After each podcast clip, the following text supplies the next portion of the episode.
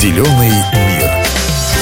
Земля наш дом, но часто ли мы задумываемся о том, что происходит с ним и какое влияние на него оказываем мы, люди? Я Наталья Юнош-Михайлик. Сегодня попробую разобраться, каким образом плохая экология влияет на здоровье человека.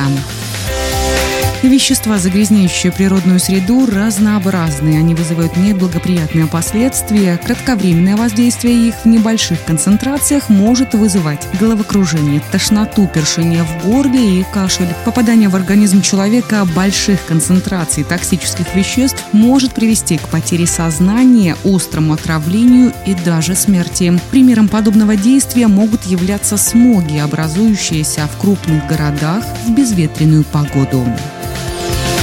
Также медики установили прямую связь между ростом числа людей, болеющих аллергией, бронхиальной астмой, раком и ухудшением экологической обстановки в данном регионе. Достоверно установлено, что такие отходы производства, как хром, никель, бериллий, асбест, многие едохимикаты являются канцерогенами, то есть вызывают раковые заболевания.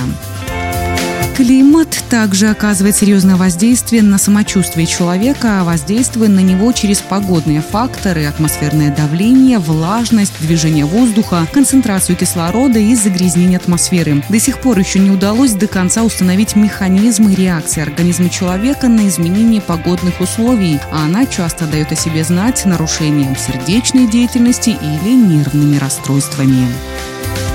Специфика среды обитания человека заключается в сложнейшем переплетении социальных и природных факторов. В новых природных и производственных условиях человек нередко испытывает влияние весьма необычных, а иногда чрезмерных и жестких факторов среды, которым эволюционно он еще не готов. Ну что ж, на этом у меня все. Давайте вместе беречь наш зеленый мир.